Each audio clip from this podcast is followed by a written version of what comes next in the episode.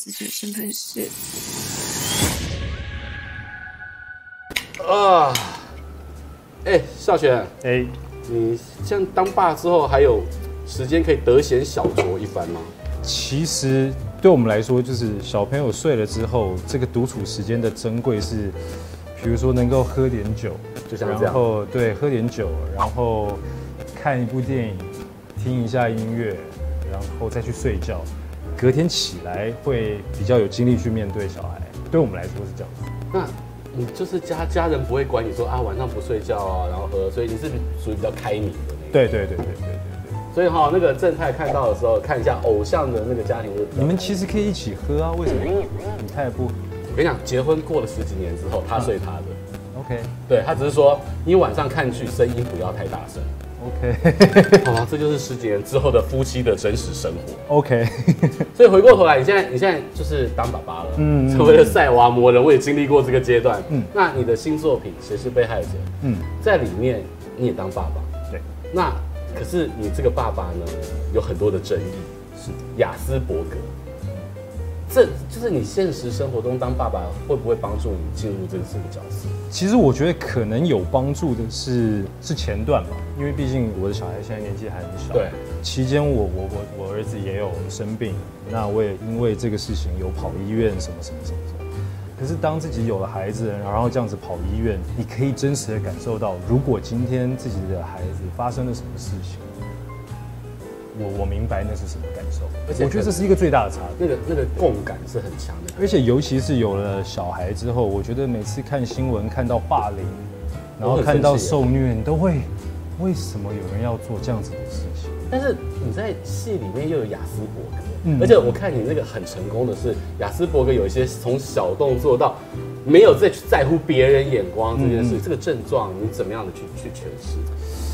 一开始其实我对于雅思这个人格特质我并不是非常的了解，那看完剧本之后，他们也给了我很多，呃，就书啊一些资料让我去了解，甚至是 YouTube 上面的一些片段。但真正的核心还是必须到回到人的本体，他的心。那我觉得最重要的是这个心，对他这个人的状态，因为外在的东西这是有太多学理可以去去模仿去。去理解的，对对对对，我觉得重要的就是那个，嗯，其实蛮多挑战的。在这一次，我觉得很亮眼的，除了是个监视官，警察的监视官，又有又是爸爸的身份，然后会更有感觉，然后又又是雅思。我觉得很有趣的是刑案，因为每一集每一集都有被害者，他到底，而且每个人的死因都不一样。嗯，你作为监视官，你在现场你要去哇烧死的啦，嗯，然后被王水溶尸的啦。你会不会觉得跟以前的生命经验很不搭嘎？因为我跟你分享，我当兵的时候是宪兵调查组，嗯哼，宪兵调查组在干嘛？我那个业务就是专门去拍命案现场，所以我看这个剧《谁是被害者》的时候，其中一场戏我就非常有感觉，是高楼跳下来的那个。嗯哼，你看到这些研究会不会觉得很爽？其实一开始当然会看到非常多的资料照片，那其实我本身是会会会害怕的。对，因为我常常是看了之后会吃不下饭的那种。我们的解剖室都是在呃一兵还是二兵，我有点忘记。是真的在殡仪馆的解解剖室里面。为什么曾汉贤跟汤生荣这个制片人省钱省成这个样子，要不能好好搭景？没有，但我必须说，如果今天是搭景的话，你们就没有那种感觉了。对，我觉得你今天就在一个是真正的一个解剖台上，其实不管任何人，当你走进。这个空间的时候，你自然对于这个空间你就会产生反应。我觉得这个是对的方向，其实是对的。有一天印象非常深刻，因为其实我们那边那边是集中拍摄，我们一次大概拍大概一个礼拜的时间。然后我记得这一个礼拜通常面对各种不同的尸体。对，啊不不到一个礼拜，大概可能五四五天四五天。对，然后我记得我们每次拍拍到一半，然后我刚开始不不明白发生什么事情，是拍到一半的时候，他们就会说。呃，好，那我们先机器收一收，好，演员先出去，我们呃一个小时以后开工。然后我说，发生什么事？发生什么事？是机器有问题？还是友善剧组？这这样就可以休息一下？结果是什么？是因为我们不能打扰他们正常的工作，所以其实我们常常拍到拍到一半，我们必须离开，然后他们就是必须在现场进行勘验。然后有一天我们离开两个小时。然后就说：“哎，发生什么事？”我就开始一直问，一直问，很想知道。他说：“因为是一个无名的符师，然后在做勘验。然后他说，因为时间比较久，因为他死亡的时间已经比较长了，那所以呃，勘验完之后，他们必须消毒，然后抽风，因为味道会比较大。是，两个两个小时之后我们进去，味道还是很大。对，就是很真实哎，非常真实。”非常非常，你有跟这些就是不管是解剖师啊，或者是这些鉴识的警察，之前有做过什么功课？呃，有，就主要是法医跟鉴识员。对对对，其实也很好玩。其实法医跟鉴识员他们也是有一个很奇妙的关系。像有些地地方是法医制，法医主导，有些比较大。对，有些地方可能是鉴识比较大。为什么？是是看级别谁比较菜吗？还是其实也不一定是他们的主导的。主导权方式就由谁来判断？你刚刚聊到，就是跟呃，像谁是被害者，当然有两个比较资深的监制跟制片人，嗯，可是导演不管是迅伟、冠众或是瑞良这些编剧都很年轻，对，某种程度你比他们很资深，然后经验也多，怎么样去写作？因为我在访导演的时候，迅伟他们都说，你们每一位演员其实是很全情投入，嗯，到了现场其实还会丢出来有一些火花。是因为其实有一些戏，因为其实常常是这样子。其实很多戏是越拍演员跟演员之间的激荡跟火花之后，其实很有可能原本的剧本是必须要有一点增或减。对，那我印象很深刻，我跟我戏里面的女儿李牧，我们有一场戏是反正是最后的最后了。然后因为我们前面的戏已经拍完了。然后我们觉得总总觉得在那一场戏应该会有另外一种不一样的方式去去去对话对话这段父女的对话，所以我们一直在想要怎么办。然后刚开始是我跟导演讨论，讨论一段时间之后，我们觉得不对啊，因为到时候要拍不是我一个人，是李牧也应该要一起讨论，要把女儿叫过来。所以我们那天就是要拍摄的当天，然后我们想说好，没关系，我们到现场讨论好，这应该可以很快。然后到现场，我们大家化好妆，然后导演说：“好，来，我们来讨论这场戏。”就一讨论，我们从十一二点，我们讨论到六七点，然后大概中间大概三四点的时候，导演就说：“你们觉得讨论得出来吗？”我们说：“好像需要再一点时间。”那导演说：“好，今天收工。”对，这么帅。对，然后其实我觉得是，当然浪费了这些时间，但我觉得是非常值得。